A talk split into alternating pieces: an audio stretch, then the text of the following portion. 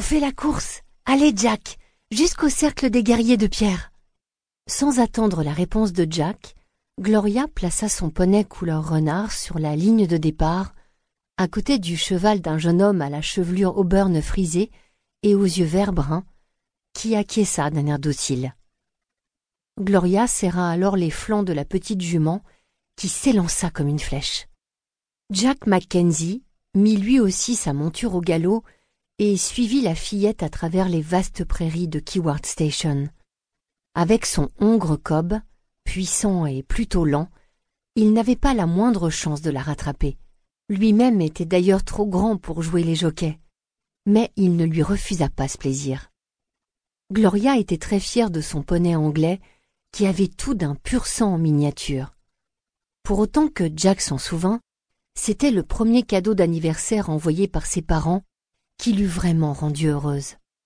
Les autres paquets provenant d'Europe à intervalles irréguliers, une robe à rucher de Séville, avec éventail et castagnettes, des ballerines dorées de Milan, un minuscule sac en peau d'autruche de Paris, étaient sans utilité dans une ferme de Nouvelle-Zélande, et bien trop extravagant, même aux yeux des rares visiteurs venus de Christchurch. Les parents ne se souciaient pas de cet aspect des choses, trouvant sans doute amusant de choquer la société terre-à-terre des Canterbury Plains par cette évocation du grand monde, imperméables l'un et l'autre à toute inhibition, à toute timidité, ils prêtaient leurs sentiments à leur fille. Tout en fonçant à bride abattue pour au moins ne pas perdre des yeux la fillette, Jack songeait à la mère de celle-ci. Cora Marotini, la fille de son demi-frère Paul Warden, une beauté exotique, était dotée d'une voix extraordinaire. Elle devait davantage ses talents musicaux à sa mère, la chanteuse maori Marama, qu'à son ascendance blanche. Petite, rêvant déjà de conquérir le monde de l'opéra en Europe, Cora s'était appliquée à développer sa voix. Ayant grandi avec elle à Keyward Station, Jack se rappelait avec horreur ses interminables exercices vocaux et pianistiques. Il avait d'abord semblé qu'elle n'aurait aucune chance de réaliser ses rêves en Nouvelle-Zélande, jusqu'au moment où elle avait enfin trouvé en William Martin, son mari, un admirateur capable de mettre ses talents en valeur. Depuis des années, le couple accompagné d'un groupe de chanteurs et de danseurs maoris était en tournée en Europe, Koura étant la star d'un ensemble associant de manière originale la musique maori traditionnelle et les instruments occidentaux. Gagné s'écria Gloria en arrêtant avec maestria son poney fougueux au beau milieu d'une formation rocheuse, dite le cercle des guerriers de pierre. Les moutons sont de l'autre côté. Le petit troupeau des brebis échappées qui broutaient sur un morceau de terre que la tribu maori locale considérait comme sacré était en effet la vraie raison de la sortie à cheval de Jack et Gloria. Gwynaëra Mackenzie, qui dirigeait la ferme à qui ce bout de terrain appartenait, respectait en effet les croyances des autochtones. Les moutons et les bœufs de Keyward Station disposaient d'assez de pâturage pour ne pas avoir à envahir les sanctuaires maoris. Aussi avait-elle demandé à Jack, lors du dîner, de ramener les bêtes, ce qui avait soulevé une vive protestation de Gloria. Mais je peux le faire, grand-mère.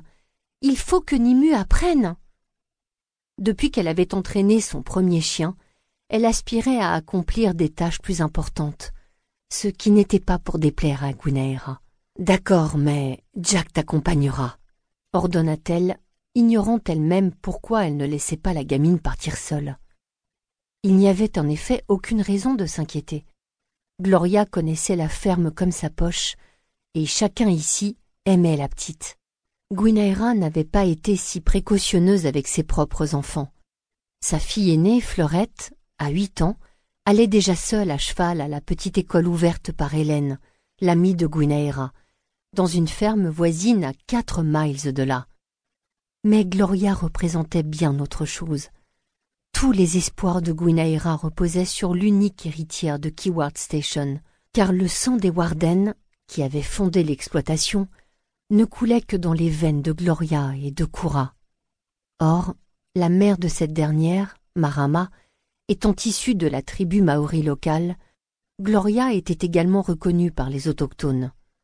Chose importante, car il existait depuis toujours une rivalité entre les Warden et Tonga, le chef de la tribu, qui espérait désormais qu'un mariage entre Gloria et un Maori renforcerait sa domination sur le pays. Une stratégie qui avait déjà échoué par la faute de Koura. Gloria, de son côté, ne manifestait guère d'intérêt pour les coutumes et la culture indigène. Bien que parlant couramment le maori et écoutant volontiers sa grand-mère Marama lui raconter les vieilles légendes de son peuple, elle ne se sentait de véritable attache qu'avec Gwynaëra, le mari de celle-ci, et surtout Jack, leur fils. Il y avait toujours eu une relation particulière entre Jack et Gloria. Il avait quinze ans de plus que sa demi-petite nièce, qu'il avait été le premier, durant ses premières années, à consoler de l'indifférence de ses parents. S'il n'appréciait guère Coura et sa musique, il avait aimé Gloria dès son premier cri. Expression à prendre au pied de la lettre, disait en plaisantant le père de Jack. Le bébé avait en effet pris l'habitude de hurler dès que Coura touchait une touche du piano, ce qui lui avait valu la totale compréhension du garçon. La petite chienne de Gloria, Nimou, venait d'arriver à son tour au cercle de pierre. Haletant, le border collie qui n'aimait pas que Gloria lui fausse compagnie, jeta un regard quasi réprobateur à sa maîtresse. La chienne avait été plus heureuse avant l'arrivée d'Angleterre de ce poney trop rapide.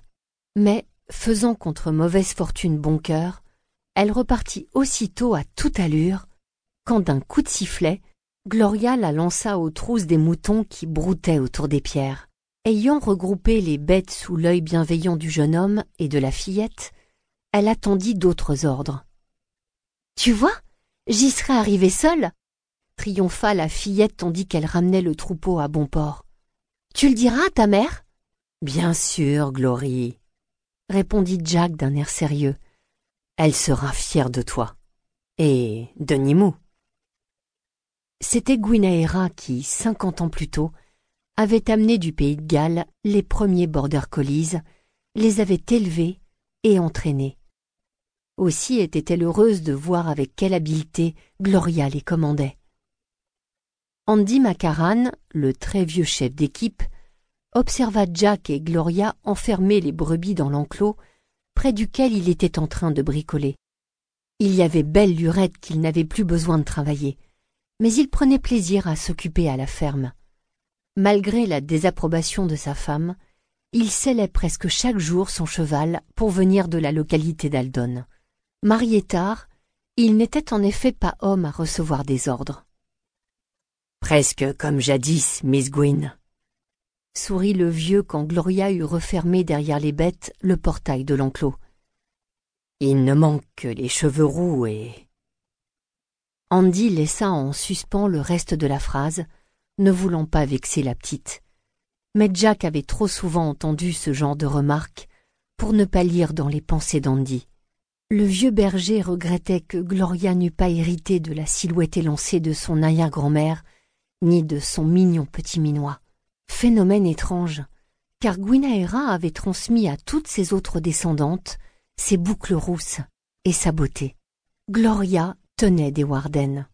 Visage anguleux, yeux très rapprochés, dessin de la bouche accusée. Ses boucles, d'un brun clair, lui écrasait la figure plus qu'elle ne l'encadrait. Coiffer cette toison sauvage était une torture. Aussi la fillette, un an plus tôt, dans un accès de rage, s'était-elle coupé les cheveux. Bien sûr, chacun l'avait taquinée, lui demandant si elle entendait vraiment jouer les garçons manqués, car elle avait toujours aimé faucher les culottes de cheval que sa grand-mère Marama confectionnait pour les jeunes Maoris. Jack, en revanche, trouvait que ses boucles courtes lui allaient bien, et que les larges pantalons convenaient mieux que les robes à son corps puissant et trapu. Gloria tenait de ses ancêtres maoris.